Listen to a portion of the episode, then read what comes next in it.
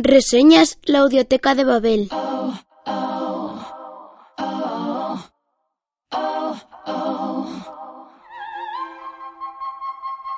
Fragmento de Masonas.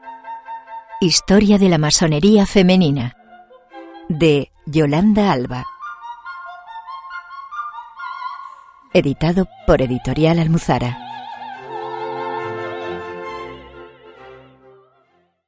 Cuatro.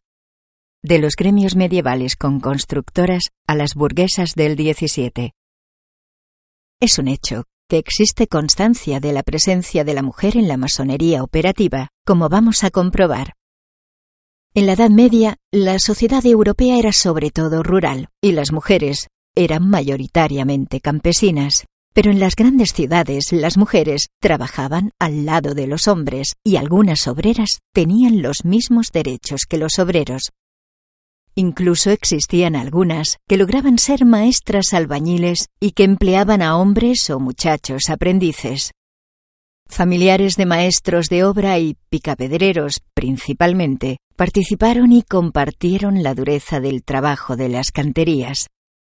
Hubo mujeres constructoras, Existen referencias documentales y plásticas sobre viudas o hijas de masones operativos que trabajaron en la construcción de algunas catedrales del medioevo, como las de Notre-Dame de Estrasburgo, París y Magdeburgo. Había sido a partir del siglo XI, gracias al desarrollo urbano, cuando aparecieron paulatinamente nuevas formas de trabajo, estas eran desempeñadas por burgueses y burguesas, personas cuya vida laboral se desarrollaba en las ciudades y no estaba basada en la agricultura, como señalan Diby y Perrault en Historia de las Mujeres en Occidente, 1992. Numerosos índices dan prueba de la presencia de las mujeres en las sociedades y hermandades medievales. En los estatutos de peleteros de Basilea de 1226, los mismos derechos se conceden a los artesanos de los dos sexos. También las mujeres son muy numerosas en los gremios de alimentación, carnicería, panadería, mezcla de cerveza, pollería y pescadería. En 1268, el rey de Francia Luis IX encargó a Etienne Boileau, preboste de París, la redacción del libro de los oficios, donde queda constancia de corporaciones femeninas cuyo funcionamiento era similar a las de los masones operativos de la época, y donde resulta evidente que, al menos en estas logias, se iniciaba mujeres en el oficio. Este censo de los oficios ejercidos en la villa de París para mejor controlar la actividad profesional y cobrar óptima e interesadamente los impuestos es históricamente interesante porque se constata en él que las mujeres están sometidas a las mismas reglas que los hombres. Hay oficios mixtos, un 20%, y otros exclusivamente femeninos, como los referentes a la seda. En este recuento se aprecia un mundo artesanal bien ordenado, donde las mujeres disponen de iniciativa y autonomía material. Los estatutos del siglo XIII muestran a las mujeres reagrupadas en comunidades femeninas o trabajando con los hombres en los oficios del textil, pero poco a poco también en la construcción y en los trabajos del metal y la madera. En los gremios franceses aparece ya la figura femenina con singular realce. Cada logia, Cayenne, debía elegir una mère entre las mujeres de buenas costumbres, casadas, preferentemente hijas o esposas de maestros del gremio. Admitida en logia, según los ritos, la madre tenía importantes atribuciones. Era ella quien recibía los aprendices procedentes de otros lugares de Francia, quien les ayudaba en sus problemas de adaptación no cotidianos, cuidaba a los artesanos accidentados o enfermos, visitaba y confortaba a los que habían sido encarcelados, saldaba las deudas que algunos hubieran contraído y, en algunas logias operativas, Incluso estaba al cuidado de los archivos y era la encargada de quemarlos la noche de San Silvestre, según exigían las leyes gremiales.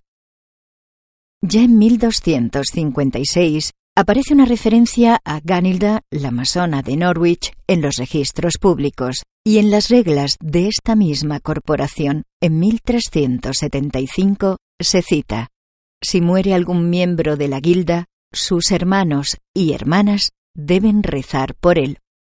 Según la medievalista suiza Claudia Opitz, en los estatutos de esta guilda inglesa de los carpinteros de Norwich se hacía mención a hermanos y hermanas. Igualmente, en 1389, algunas cláusulas del certificado de la Guilda de Masones de Lincoln usan repetidamente el vocablo hermanas. Asimismo, los dos géneros masculino y femenino aparecen explícitamente en un fragmento del poema Regius que hace referencia a los Soul Charges 1390. En él se cita la historia del oficio y las reglas a las cuales debían obedecer los compañeros, e instruye de igual forma a los masones para que se traten unos a otros como hermano y hermana. Y como hay veces que una imagen vale más que mil palabras, contemplemos la pequeña pero reveladora ilustración Mujer enseñando geometría, que apareció en las páginas de inicio de la traducción medieval de los Principios de Euclides, en torno a 1310. En ella se ve a la maestra, escuadra en mano, mostrando a su alumnado el uso de los útiles y herramientas de la geometría y la construcción símbolos de la masonería que reposan sobre una mesa circular. Toda una alegoría del tema que nos ocupa. En 1408, también en los registros de la Guilda Corpus Christi de York, se indica a los aprendices obedecer al maestro o dama o a cualquier otro masón, se sabe que la palabra dama no era utilizada para describir a la esposa de un masón, sino que era el equivalente femenino de maestro. De igual forma, hubo en la parroquia de San Sebaldo de Nuremberg entre 1439 y 1477 nueve herreras de cobre y bronce, siete batidoras de latón y seis vidrieras, entre otras. Además, explica que muchas mujeres trabajaban en el sector de la construcción, como por ejemplo en Basilea, donde forman parte de los gremios de albañiles, estuquistas y carpinteros. Es bien cierto que hay que subrayar que en la construcción se empleaban mujeres, incluso en los trabajos pesados y dolorosos del edificio como la fabricación del mortero o la cobertura de los techos, pero que aunque contratadas como jornaleras percibían un salario menor que el de los varones. No se trataba de ninguna manera de concebir la equidad, sino que ellas, simple y llanamente, representaban una mano de obra más barata. En la sociedad europea de los siglos XIV y XV, y salvo excepciones, la mujer tenía un papel secundario en la sociedad, la familia, la Iglesia y el Estado. No es de extrañar que en documentos antiguos de las hermandades de canteros y talladores de piedra estuviera excluida de la logia, lugar donde se discutían los asuntos del oficio. Pero es igualmente cierto que no en todas partes y de la misma manera se materializó esta exclusión. Desconocemos con exactitud cómo eran las relaciones de género en las cofradías de constructores, pero nos inclinamos a creer que la percepción que los masones operativos tenían de la mujer y también de sí mismos como obreros de un arte sagrado debía estar más próxima a la excelencia que al arquetipo construido por la literatura misógina, es decir, a lo propio. De lo contrario, a las mujeres no se les hubiese permitido acercarse al oficio y aprender sus misterios. Además, precisamente el carácter iniciático y sacro del trabajo constructivo debía reforzar en las obreras un estatus femenino de excelencia, ya que se trataba de mujeres de conducta intachable, exigencia sine qua non de ingreso, con quienes se compartían los misterios del arte real.